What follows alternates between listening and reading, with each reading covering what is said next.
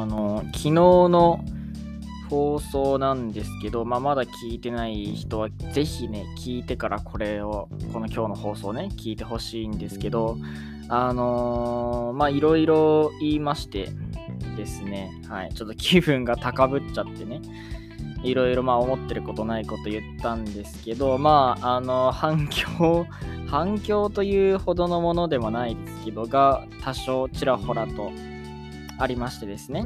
はい。まあ、あの、ただですね、ま、反響といっても、あどっちかというと否定的なというか、マイナス寄りなね、意見がまあ多少あったわけですけども、あの、ただですね、はい。もう絶対に撤回する気もないし、注釈をつける気も、弁解する気もないというね、はい。あの、あれが本心だと。まあそういうわけではないですけどもね、もう俺の全てをね、表しているわけでもないし俺の一面をそのまま正しく表しているわけでもないんですけどただあれについてはもうあの言葉のまま受け取っていただければと思いますね。はい。あのー、はい、クソつまんねえストーリーあげてんじゃねえよということでね、はい、僕は承認欲求お化けの君たちとは違うんです。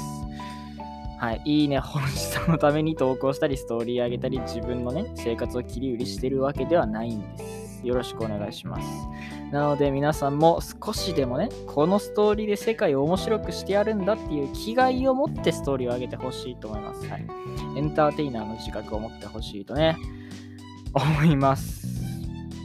というわけで、よろしくお願いします。はい。はい。エド・シーランも言ってたらしいんでね、あの、SNS に自分の生活上げるのわけわかんねえみたいな。エド・シーランと僕は同じです。僕の前世はエド・シーラン。てんてんてんてんてんてんみたいな曲がありますけどね。はい、 Creepy Nuts のオールナイトニッポンで、あのー、歌詞つけてるやつです。あれです。あのエド・シーランです、僕は。あれの作曲者は僕です。よろしくお願いします。というわけで、えー、一人暮らしあるある、今日の分の一人暮らしあるあるいきたいと思います。いきます。一人暮らしあるある。エアコン消すタイミングわからなくなりがち。一人暮らしあるある。エアコン消すタイミングわからなくなりがち。というわけで、今日の答えはエアコン消すタイミングわからなくなりがちでした。あのー、昨日問題を出したタイミングでは〇〇のタイミングわからなくなりがちで今日がエアコン消すタイミングわからなくなりがちちょっと接続がね悪いんですけど、まあ、そこは許してください。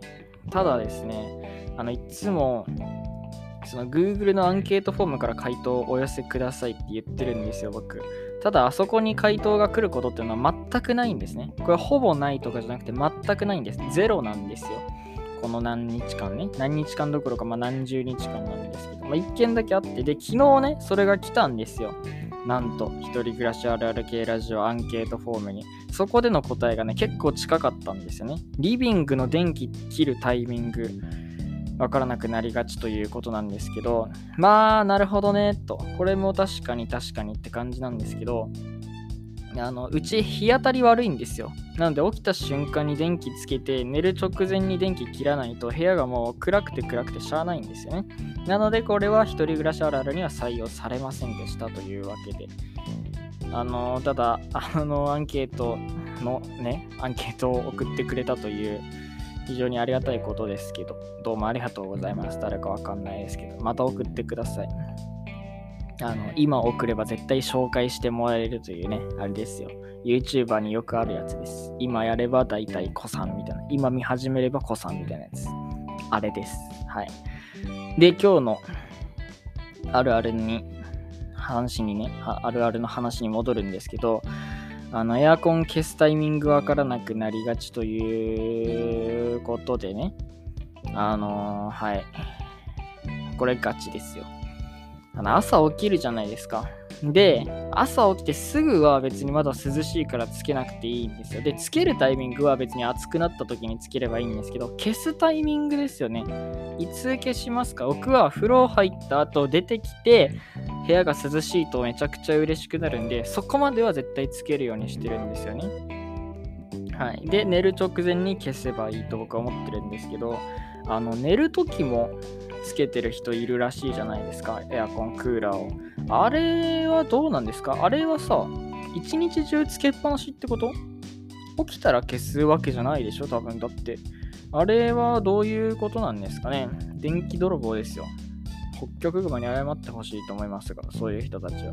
ぜひ寝る前には消しましょう。風邪ひくって言いますしね。